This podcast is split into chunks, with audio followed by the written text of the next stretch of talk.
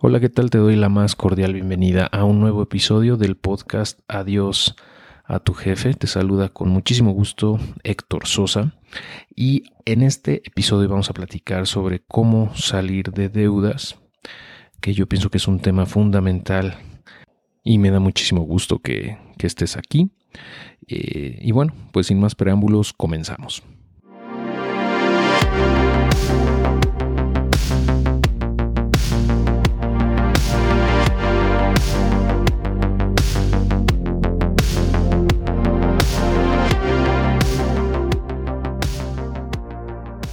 Cuando me preguntan, oye Héctor, ¿en qué, en qué me recomiendas invertir? Ah, normalmente les pregunto si tienen deudas. Y si me contestan que sí, les pregunto, bueno, ¿y qué tasa de interés te, están cobrando? Ah, y normalmente, pues, no sé, por ejemplo, 20, 30, 40, 50%, ¿no? Por ejemplo.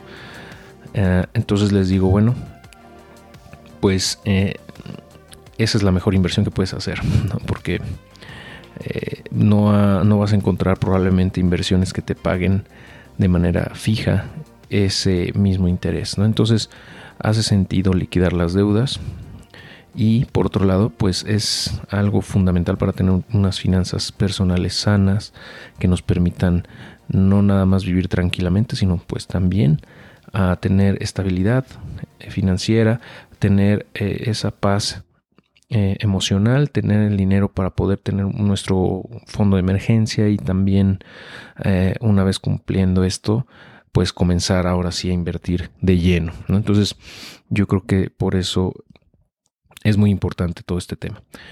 Ok, em, y bueno, en realidad ah, esto de, de, las deudas es una trampa quizás de las más comunes en las que caemos ah, al inicio de nuestra adultez eh, y de hecho muchas veces durante toda nuestra vida que es pues se trata de endeudarnos de más por acumular cosas ah, que quizá ni siquiera debimos haber comprado ¿no? en primer lugar el desconocimiento sobre el uso correcto de las tarjetas de crédito aunado a los a las irresistibles ofertas ¿no? de meses sin intereses hacen que sea muy probable que al menos alguna vez todos hayamos caído en esta situación. Eh, aquí quiero ser muy claro contigo, eh, gastar no tiene nada de malo, o sea, de verdad, no tiene nada de malo gastar, al contrario. y, bueno, aquí yo me, contrapongo con algunos expertos o muchos expertos en finanzas personales que em, tratan de em, inhibir el gasto, tratan de eh, quitarte la tentación, ¿no? o que dejes de gastar, por ejemplo, 75 pesos en un café del Starbucks, ¿no? O un carro nuevo que siempre has soñado tener, em, o un nuevo iPhone, o lo que tú quieras, ¿no? Al final, em, pues yo pienso que no tiene nada de malo gastar en lo que te hace feliz. Ok, para eso es el dinero también, ¿no? Para que seamos felices. Siempre y cuando, ojo aquí, siempre y cuando no comprometa tu estabilidad financiera. Y además, bueno, ¿quién soy yo para juzgarte, no? Si tú te quieres comprar unos zapatos de 5 mil pesos, está bien, perfecto. Eh, nada más te digo que eh, trates de cuidar que eso no comprometa tu estabilidad financiera. ¿Y a qué me refiero con eso? Pues que esos gastos no te afecten en tus finanzas. Lo ideal es que todo lo que tú gastes lo puedas liquidar a más tardar al mes siguiente, ¿no? O sea, que uses la tarjeta totaleramente, ¿no? Como dicen, eh, nada más la usas para financiarte en el mes y liquidar al 100% a la fecha de corte, ¿no? Entonces, de esa manera, pues te estás, eh, estás acumulando además puntos con estas tarjetas de crédito, ¿no? Que también te dan otros beneficios y pues no te descapitalizas, no tienes que estar cargando efectivo a todos lados. Entonces, eh, pienso que esa es la manera correcta de usar las tarjetas, ¿no? Y, y bueno, ah, me gustaría luego ahora pasar a la relatividad de las deudas buenas y malas. ¿A qué me refiero con esto de la relatividad de las deudas? Pues que todo depende de tu situación personal y del objetivo del crédito o sea, de la deuda. si te endeudas, por ejemplo, para comprar una casa y puedes pagar cómodamente la hipoteca, o sea, representa menos del 30% de tus ingresos, lo más probable es que no sea una deuda mala, como dicen, ¿no? Entre comillas. Sobre todo si logras hacer pagos anticipados de capital para reducir el plazo del crédito eh, y poder pagarla mucho antes del plazo, plazo original. O sea, eh, lo que esto, esto no lo quieren hacer, eh, no quieren que lo sepan los bancos, ¿no? pero al inicio de la vida del crédito, tú puedes hacer pagos anticipados a capital con reducción de plazo y de esta manera te comes muchísimos años que son los últimos del crédito. Te, comes años literalmente con aportaciones eh, pues a lo mejor del 5, del 10, del 20% del crédito total, te comerías más o menos 5 años, ¿no? Algo así del total de la hipoteca. Eh, yo te sugiero que hagas o le pidas a tu asesor inmobiliario una corrida o un ejemplo que te mande un Excel en donde tú puedas simular esto y veas eh, cuánto te estarías ahorrando de intereses si haces pagos anticipados de capital. entonces, bueno, es, hay nada más el tip, ¿no? Al costo. Y te lo cuento porque eso hice yo justamente para pagar la primera hipoteca que yo tuve. Eh, de esta manera logramos pagar en 5 años un crédito de 20, bueno, que estaba originalmente planeado para 20 años.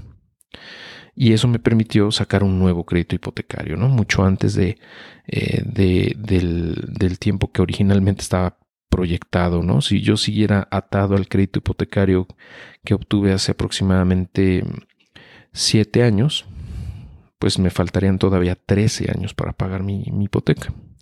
Y es poco probable que me hubieran aceptado una nueva hipoteca teniendo esta anterior, ¿no? O a lo mejor sí me lo hubieran aceptado, pero a lo mejor no me hubieran prestado el total del crédito que yo estaba pidiendo, o a lo mejor no me hubieran dado una tasa de interés más alta, ¿no? Porque es un mayor riesgo para el banco que alguien que ya tiene una hipoteca esté pidiendo otra.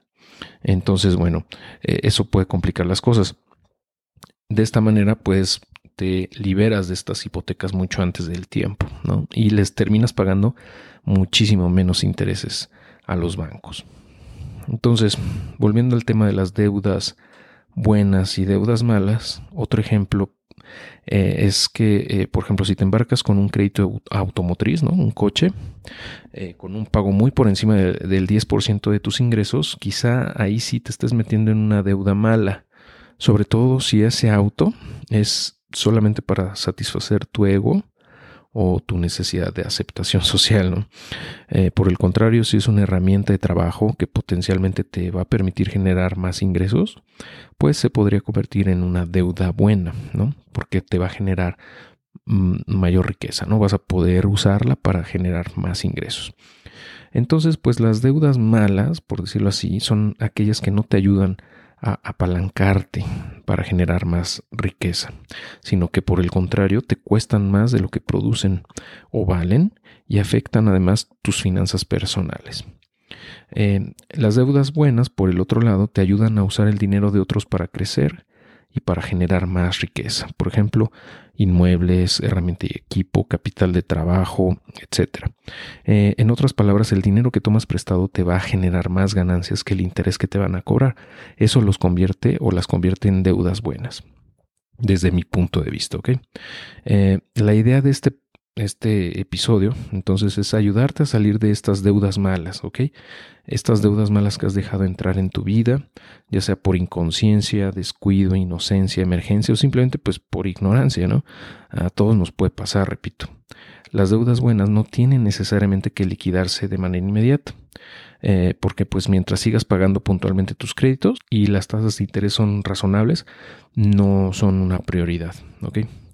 Ah, como ya he compartido en distintas publicaciones de, mi blog en adiosatujefe.com, si gastamos de manera consciente en lo que realmente nos da satisfacción y o forma parte de nuestros objetivos de vida, está perfecto. La clave aquí es la palabra consciente. Más adelante te voy a explicar esto con, mayor detalle.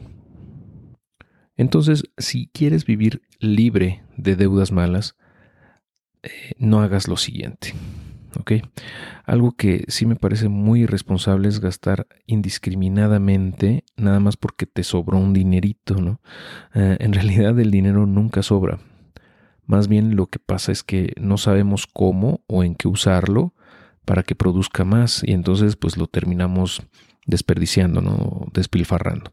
El problema aquí comienza cuando este tipo de comportamientos se convierten en hábitos y nos acostumbramos a vivir debiendo la siguiente quincena. Aquí es cuando sin saberlo eh, estamos nada más a un paso de caer en deudas que podrían, eh, podríamos arrastrar durante mucho tiempo. Eh, este episodio lo hice pensando en aquellas personas que se encuentran en esta situación, ¿no? Aunque muy pocas lo aceptan de manera abierta, ah, yo calculo que al menos la mitad de la población se encuentra con algún tipo de, deuda mala que no puede liquidar de un solo golpe y que le genera altísimos costos por pago de intereses. Y eso de la mitad se me hace que es poco, ¿eh? yo creo que es más del 50% de la población, nada más como que como te digo, pues muy pocos lo aceptan abiertamente, ¿no? Em, entonces, pues quizá este episodio no sea tal vez para ti, porque eh, yo, yo entiendo que mi comunidad, ¿no? esta comunidad de Adiós a tu jefe, ah, pues está conformada principalmente de personas que invierten, ¿no? personas que ya pasaron por este tema, ¿no? ya salieron de deudas, ya tienen fondo de emergencia, ya tienen ha cubierto eso y ahora están buscando en qué invertir. Pero de todos modos, quise hacer este episodio porque pienso que puede ser útil para personas que eh, a lo mejor tus amigos, tus familiares que están en esa situación y que les puedes compartir esto ¿no? para, para ayudarles. Ok, bueno, continúo. Eh, independientemente de la profundidad del hoyo financiero en el que te encuentres, si te lo propones realmente siempre habrá una manera de salir. Solo es cuestión de tiempo ¿no? para que lo consigas. Em, ahorita, bueno, a continuación te voy a, describir los principales pasos que en mi opinión todos deberíamos seguir si queremos salir de deudas para siempre. El primero de ellos es tener claras tus prioridades. Eh, si sabes a dónde quieres llegar en el mediano y largo plazo, es mucho más probable que lo logres. Porque si no tienes claro lo que quieres ni hacia dónde vas, pues no tiene ningún sentido ahorrar ni minimizar gastos, ¿no? Y lo, lo más probable es que en vez de reservar ese dinero, te lo gastes en cualquier otra cosa que se te atraviese. ¿Estás de acuerdo? Porque, pues de hecho eso es lo que hace la mayoría de la gente. Se gasta el dinero que le sobra, ¿no? Entre comillas, eh, en tonterías realmente. Ah, la realidad es que el dinero, como te digo, nunca sobra. Más bien es que no definieron en qué iban a gastarlo o para qué lo querían. Eh, y bueno, pues no tener claros nuestros objetivos nos llevará invariablemente a hacer compras poco inteligentes. Es decir, compras que no se alinean con nuestras prioridades. Ah, o sea, lo que realmente nos importa. Por eso es tan importante tener prioridades bien definidas, porque si no sabes a dónde vas ni qué quieres, pues en realidad no vas a ir a ningún lado, ¿no? Simplemente te vas a estar quemando lo que ganas cada quincena. Y ya. Ah, el segundo punto que hay que eh, hacer para vivir sin deudas, desde mi punto de vista, es gastar de manera consciente. Eh, aquí no se trata de volverte en un tipo miserable, ¿no? Tipo el señor Scrooge, ¿no? Que ahorra hasta, el, hasta en el peluquero, ¿no? Y que le duele comprarse eh, un café en Starbucks o eh, comprarse unos zapatos nuevos, etcétera, ¿no? Eh, porque mira, créeme, si un café de 70 pesos te pega en tus finanzas, en realidad lo que tienes es un problema de ingresos, no de gastos. O sea, no deberías tener un problema económico por esa situación. Por eso es que aquí yo difiero de muchos gurús ¿no? en finanzas personales que se enfocan demasiado en minimizar los gastos. Em, como si lograr la libertad financiera y eso se tratara nada más de vivir de sopas maruchan ¿no? y evitar a toda costa los lujitos. Ah, desde mi punto de vista, ese enfoque proviene de una mentalidad de escasez pienso que la forma más efectiva de salir del hoyo financiero es atacando desde dos frentes. Por el lado de, por un lado, minimizar los gastos y por el otro, incrementar nuestros ingresos. Primero me voy a enfocar en minimizar los gastos y un poquito más adelante te voy a platicar sobre incrementar los ingresos. Eh, para minimizar los gastos, primero pues debemos saber en dónde estamos parados.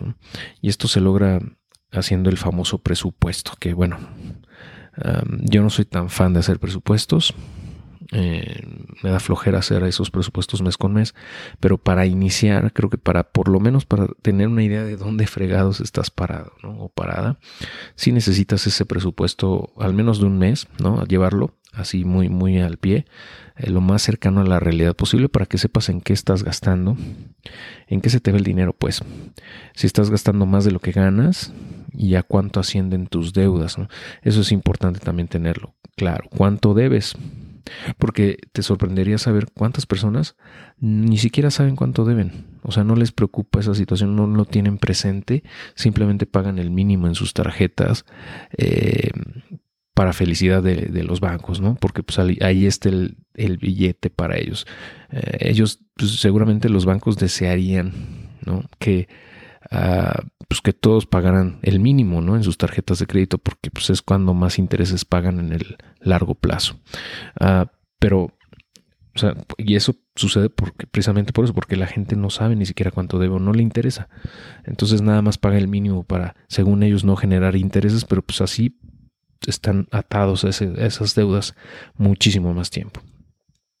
Entonces, eh, si no sabes esto, pues es como si le estuvieras tratando de pegar a, una piñata con los ojos vendados, ¿no? O sea, simplemente estás dando palos de ciego, como dicen. Afortunadamente ahora, ya hay herramientas que nos permiten hacer todo esto, bueno, al menos tener claro en qué estamos gastando de manera muy sencilla. Eh, ya sea que descargues una aplicación móvil que no se conecta con tus cuentas, o sea que tú llenas manualmente, o bien si quieres también puedes descargar aplicaciones que se conectan con tus cuentas de débito y crédito, si quieres, y van alimentando la información de lo que estás gastando. Eh, dos aplicaciones que funcionan así son Finerio y Fintonic y te ayudan a automatizar tus, tus, registros de gastos porque se sincronizan con tus tarjetas de débito y, de crédito de los principales bancos. Y bueno, en lo personal a mí me funcionan. Eh, tengo de hecho eh, ambas actualmente. Tal vez desactive una de ellas, pero por el momento sí estoy usando las dos. porque, pues como te digo, soy muy flojo y no, no, no, yo sé que no voy a registrar manualmente mis gastos. Entonces, de esa manera, pues básicamente nada más voy viendo cuánto estoy ingresando y cuánto estoy erogando, ¿no? Cuánto estoy gastando y así pues tengo una idea más clara de eh, en qué estoy gastando y cuánto. Ah, y bueno, una vez que sabemos en dónde estamos parados, el siguiente paso es decidir qué gastos sí y cuáles no son realmente importantes para nosotros, de acuerdo a nuestras prioridades, ¿no? Ah, por ejemplo, el qué dirán, ¿no? El que lo que piensen los demás, el impresionar a otros, el no quedarte atrás, ¿no? entre comillas, porque pues, realmente no sabes cómo están paradas las personas, ¿no? No sabes cómo está su situación financiera, solamente ves la fachada. Muchas veces tratamos de, comprar cosas como para competir con los vecinos, ¿no?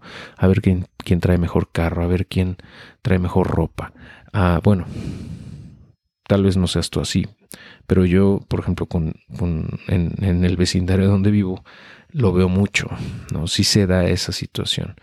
A mí realmente me vale totalmente si el vecino se compró un, Mercedes-Benz, felicidades, ¿no? La verdad, pues que lo disfrute, ¿no?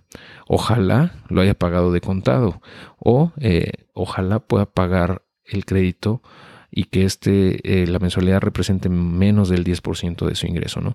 Pero la, la, verdad es que la mayoría de las veces no es así, tristemente. Y ah, pues lo que pasa aquí es que eh,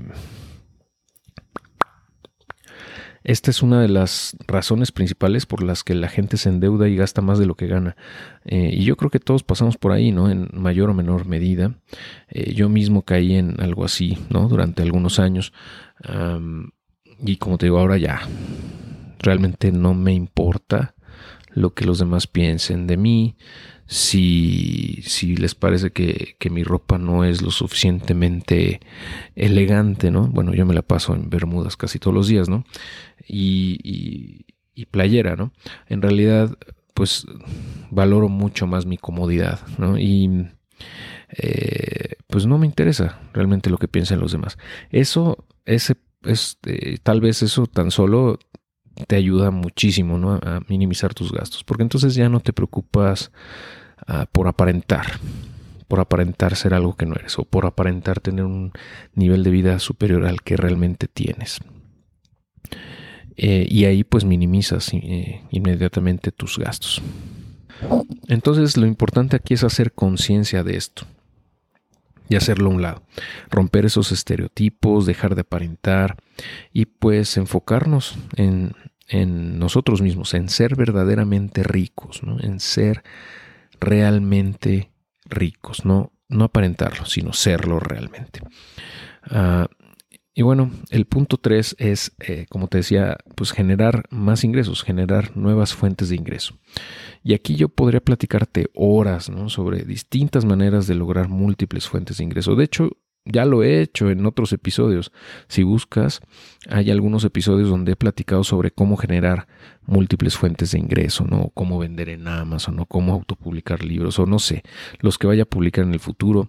Eh, hay muchísimas maneras de generar ingresos, muchísimas.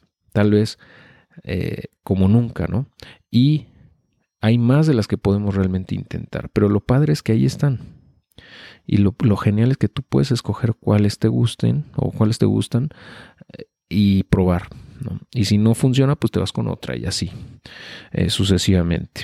Pero bueno, aparte de, otros episodios en este podcast, también he publicado varios posts en el blog adiosatujefe.com y también videos en el canal de YouTube de Adiós a tu jefe sobre este tema, por si gustas buscarlos y y ver esto con más detalle. ¿no? Aquí en este episodio realmente lo que quiero decirte nada más es que tener eh, múltiples fuentes de ingresos es como si tuvieras una silla de 10 patas. ¿no? imagínate que estás sentado o sentada en una silla de 10 patas. Entonces, si dos o tres de ellas se rompen o se las quitan, eh, pues no te vas a caer. ¿ok? Eh, entonces, si no generas nuevas fuentes de ingreso, aunque sean pequeñas, vas a estar en una situación muy incómoda. De hecho, tal vez así estés, ¿no? Es muy probable que así estés, que la, el, más del 90% de tus ingresos provengan de una sola fuente de ingresos. Eh, o el 80%, ¿no? Yo creo que del 80 para arriba eh, si estás con una sola fuente de ingresos, sea cual sea, ya sea un sueldo o un negocio, pues si estás en una situación algo incómoda, porque en caso de que pierdas ese ingreso, vas a sufrir directamente el golpe en tu bolsillo y en tu calidad de vida. Eh, otra ventaja de tener fuentes de ingreso adicionales es que pues vas a acelerar muchísimo tu proceso de llegar a la libertad financiera, ¿no? Tan soñada por, por todos. Ah, ya no hablemos aquí siquiera de salir de deudas, ¿no? Obviamente vas a salir de deudas súper rápido, ¿no? Nada más que, ah, como te digo, la libertad financiera es el, objetivo último, ¿no? Y para llegar allí, pues necesitas eh, tener ingresos suficientes, semipasivos, vamos, que te generen el ingreso suficiente para sostener tu, eh, tus gastos de vida. ¿no? Entonces, eh, ahí, para llegar ahí necesitas tener pues un capital considerable en inversiones y también o y o tener distintos negocios, ¿no? Que, no dependan de tu presencia física y que puedan correr en paralelo y que puedas tú dejar trabajando ahí y que aún así te sigan generando ingresos, ¿no? Ah, que a lo mejor sí tengas que atender de vez en cuando, pero no diario. O sea, no dependen de tu presencia y de, tu tiempo y tu atención directa. Eh, entonces, llegando a ese punto, pues ya pues se puede decir que estás eh, en la libertad financiera. ¿no? Hay un episodio del podcast, de hecho creo que es el número 7, en donde hablo de este tema de la libertad financiera a detalle. No, no me quiero salir mucho de, del scope de este episodio porque si no se va a ir muy largo. Eh, el número 4, punto número 4 aquí que te quiero compartir es que, bueno, hay que tener un fondo de emergencia de al menos dos meses, yo diría, de tus gastos mensuales. Hay quienes dicen seis meses, hay quienes dicen tres. Yo digo que con dos son suficientes para la gran mayoría de los imprevistos. Por ejemplo, pues, se te descompuso el carro, tu perro se comió algo que no debía, eh, chocaste y tienes que pagar el deducible, cosas así, ¿no? Eh, si no tienes un guardadito para esos eventos, o a lo mejor una enfermedad, por ejemplo, ¿no? que te enfermas y vas al hospital, te, hospitalizas una semana y tienes que pagar el, el, coaseguro y el deducible de tu seguro de gastos médicos mayores, eso asumiendo que tienes seguro de gastos médicos mayores, ¿no? por decir un ejemplo, pues de todos modos va a ser una lana que tienes que, desembolsar. Eh, entonces, si eh, tienes esos dos meses de tus gastos ahí líquidos, ¿no? O sea, disponibles en todo momento, pues eh, yo pienso que vas a poder librar la gran mayoría de, estos imprevistos. Ah, y si tienes una tarjeta de crédito con un buen saldo disponible, ¿no? Un buen crédito, vamos, también ahí te puedes apalancar, ¿no? Puedes a lo mejor puedes tener uno, dos o hasta tal vez más de, tres, tres meses de sueldo o de ingresos y pues con eso también la puedes librar. El tema aquí es que ese, ese golpe de dos meses, por ejemplo, de un tarjetazo de, dos meses de sueldo, tendrías que poderlo liquidar en su totalidad al mes siguiente, ¿no?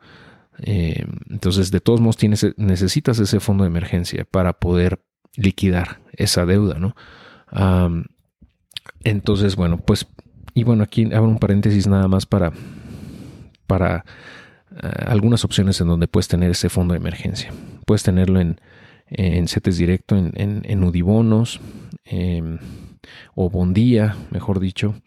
Eh, en Bondía es donde tienes liquidez diaria y te va a pagar pues rendimientos eh, pues por lo menos eh, similares a la inflación. De esa manera, pues no va a perder poder adquisitivo tu dinero y lo vas a tener líquido. Hay personas que prefieren, por ejemplo, sofipos o bancos a plazos de 7 días o 30 días em, y de esta manera pues generan un poquito más de rendimiento. Eh, el punto es que lo tengas disponible en caso de una emergencia. Y te digo, hay gente que lo mete a 30 días porque tiene tarjetas de crédito eh, y dice, bueno, pues cualquier cosa uso la tarjeta que tengo ahí con, crédito disponible y la liquido a la fecha de corte, ¿no? Antes de que me cobren intereses con el dinero que tengo en estas cuentas de ahorro. Eh, bueno, esa es, esa es la recomendación, ¿no? uno de los ejemplos, ¿no? De las personas que están en la comunidad y que funcionan. Otra es, pues, como yo, tenerlo 100% líquido ahí sentado, esperando, por si acaso. Y ya, Em, no me complico en ese sentido. Ok, el punto 5, em, si tu historial crediticio te lo permite, consolida tus deudas. Ok, esta es una alternativa recomendable, sobre todo si tienes deudas con una tasa de interés muy alta em, en tarjetas de crédito. Eh, por ejemplo, de 40, 50%, incluso de 30, yo diría que ya es medio cara, ¿no? Eh, hay distintas plataformas de crowdfunding, por ejemplo, que te permiten eh, consolidar tus deudas. Si tienes un muy buen historial crediticio, te, van a prestar eh, el dinero para poder liquidar tus deudas. Y, dependiendo de tu score, te van a, pagar, bueno, perdón, te van a cobrar una tasa de, interés. Eh, no, si tienes un muy buen score, te van a cobrar menos, menos intereses. Entonces de esa manera vas a pagar menos intereses en total. No te vas a ahorrar, una muy buena lana en intereses. Eh, algunas plataformas son, por ejemplo, Yo Te Presto, Afluenta, Dupla, Prestadero.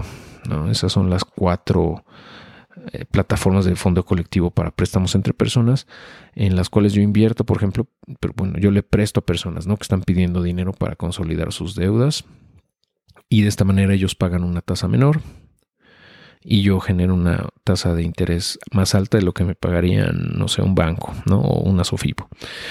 Eh, y pues es un ganar-ganar. Entonces, eh, pues esa es una opción, ¿no? Para que puedas reducir el interés que tienes que pagar por tus deudas. Y pues de esta manera vas a terminar pagando más rápido, ¿no? Probablemente. Y ya, ya, casi estamos terminando. Nos falta el punto 6 y el 7 para terminar. Em, el punto 6 es eh, liquida tus deudas más pequeñas primero creo yo, en el método Snowball de Dave Ramsey. Este método Snowball, él lo explica en su libro La transformación total de tu dinero o de Total Money Makeover, se llama en su versión en inglés.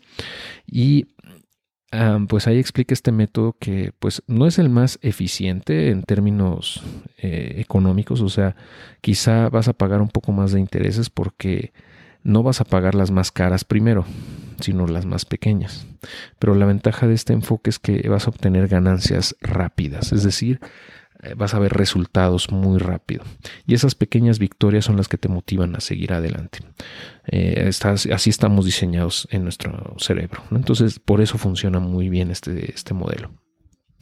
Entonces, supongamos que tienes una deuda de 50 mil pesos y una deuda de 200 mil pesos. Aquí la recomendación entonces es que te enfoques en la de 50 mil primero, aunque te cobre una tasa más baja. ¿Ok? Pero vas a, enfocarte al full con esa deuda y vas a tratar de liquidarla lo antes posible. La otra nada más la vas a mantener ahí con los pagos mínimos, ¿no? Para no generar intereses más altos. Pero te enfocas con toda esa de 50 y cuando la termines de pagar, vas a pagar en la de 200 el mismo monto que estabas pagando para la de 50 más el monto que estabas pagando para no generar más intereses en la de 200. Entonces por eso se hace como bola de nieve, por eso es snowball precisamente, porque cada vez se va haciendo más grande el monto que estás eh, pagando de deudas ¿no? mes con mes. Y por eso pienso yo que es el más efectivo. Em, ya que si te enfocaras, por ejemplo, en la más grande, perdón, en la más cara primero, ah, a lo mejor es muy grande y te vas a tardar un año o dos, ¿no? Por ejemplo, y, vas a sentir que no estás avanzando, porque vas a tener por ahí otras dos o tres deudas, pon tú, que nomás están ahí, estás pagando el mínimo, el mínimo y sientes que no avanzas, ¿no? Entonces, de esta manera, pues es más probable que salgas más rápido de tus deudas. Em, y por último, el, número 7, el punto número 7 es eh, sigue aprendiendo. Eh, existe muchísima información gratuita en Internet, realmente, en YouTube, en Google, lo que sea, pero honestamente la manera más efectiva de aprender y avanzar sigue, eh, sigue siendo leyendo y escuchando libros, desde mi punto de vista, ¿no? Y tomando ahora pues webinars, ¿no? Y conferencias online o presenciales, si es que se puede. Eh, a continuación te voy a dar algunos de los libros de finanzas personales que me parecen indispensables para entender todo este proceso que te he estado contando en los últimos minutos. Eh, incrementes enormemente tus probabilidades de éxito. El primero de ellos es el que acabo de mencionar de, Dave Ramsey, de la transformación total de tu dinero. Es yo creo que un libro eh, estupendamente escrito, muy poderoso, con ideas radicales en algunos puntos, pero creo que eh, eh, cumple muy bien su función y te da ese empujón que necesitas, ¿no? Para ya salir de deudas. Eh, el segundo, pues, es el famoso libro de Sofía Macías de Pequeño Cerdo Capitalista. El Finanzas Personales para Yuppies, Hippies y Bohemios. Ese libro es como em, algo que todos deben de leer para finanzas personales. El tercero es I Will Teach You to Be Rich de Ramit Sethi. Eh, no existe, según yo, en, español todavía, pero traducido al español sería algo así como eh, te voy a enseñar cómo ser rico. Y pues también es, tiene muchos tips de finanzas personales. Eh, muchos de ellos no aplican a México o Latinoamérica porque están diseñados para Estados Unidos, pero aún así creo que es valioso. Y por último, el último libro recomendado aquí sería El hombre más rico de Babilonia. Según yo, independientemente de dónde te encuentres financieramente hablando, este libro es un must. O sea, tienes que leerlo sí o sí, eh, porque tiene ideas bien padres, tiene ideas de cómo ser próspero. No, no nada más cómo tener finanzas sanas, sino cómo tener una vida próspera, abundante. Entonces, bueno, ¿qué sigue? Al final de cuentas, una vez que logres eliminar todas tus deudas, el siguiente paso será construir tu fondo de emergencias, como te digo, de al menos dos meses de tus gastos de vida.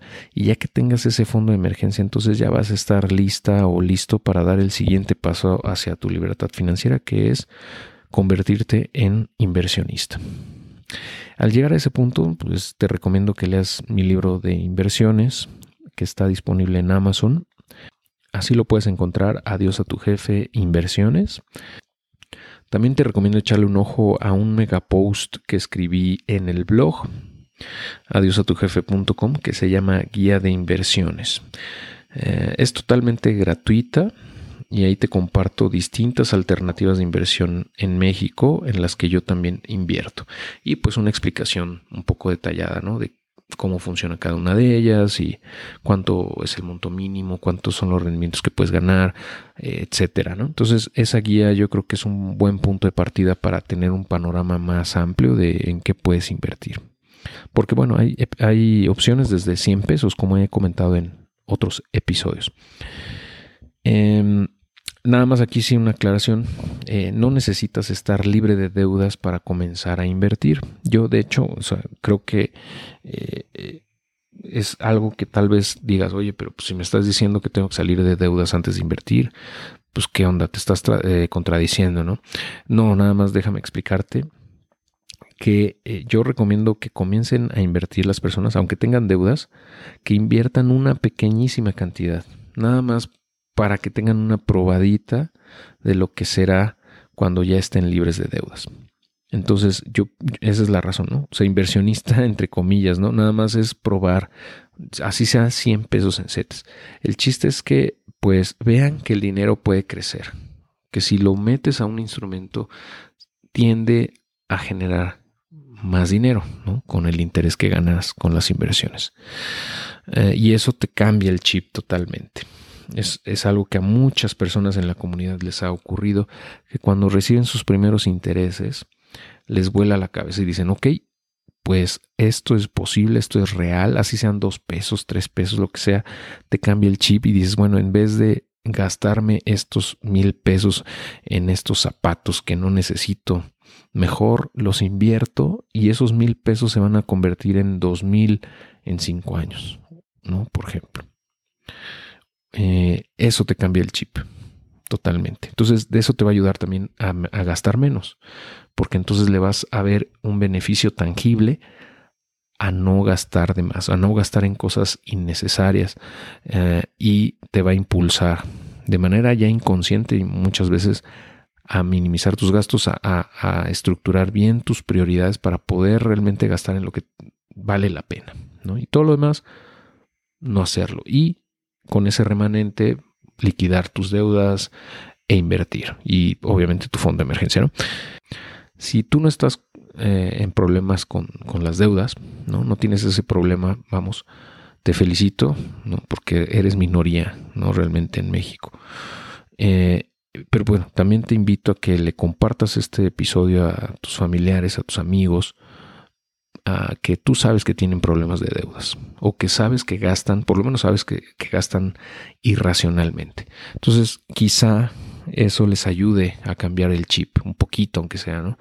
Ah, porque a veces pasa que a nuestros amigos, si tú les dices, tú les dices a tus amigos las cosas, no lo, no lo toman tal, tan a bien, ¿no? O no te escuchan, porque eres su amigo, pero si se los dice un desconocido, a veces funciona mejor. Entonces aprovecha que a mí nadie me conoce y compártele este episodio a tus amigos y a tus familiares para que eh, pues igual y, les caiga el 20, ¿no? De, que eh, pues están usando su dinero de manera ineficiente e irracional. Ahora, por agradecimiento a haber escuchado todo el episodio, te voy a invitar a que me hagas unas, una pregunta si quieres o, me dejes un comentario en, el buzón de voz que tengo, que es que, al, cual puedes ir en adiosatujefe.com diagonal speakpipe. Voy a dejar el enlace en la descripción de este episodio. Ahí, el chiste es que vas a ese enlace y puedes grabar un audio. ¿ok? Puedes grabar un audio y preguntarme lo que quieras o comentar lo que quieras o hacerme sugerencia, eh, sugerirme, vamos, un nuevo episodio, el tema de un nuevo episodio. Eh, cualquier cosa que se te ocurra. Ahí puedes dejarme tus comentarios y yo con mucho gusto los voy a escuchar. Eh, y si son dudas o algo, trataré de dar respuesta en futuros episodios. Pues muchísimas gracias nuevamente por acompañarme y como siempre te deseo mucho éxito en tu camino hacia la libertad financiera. Hasta pronto.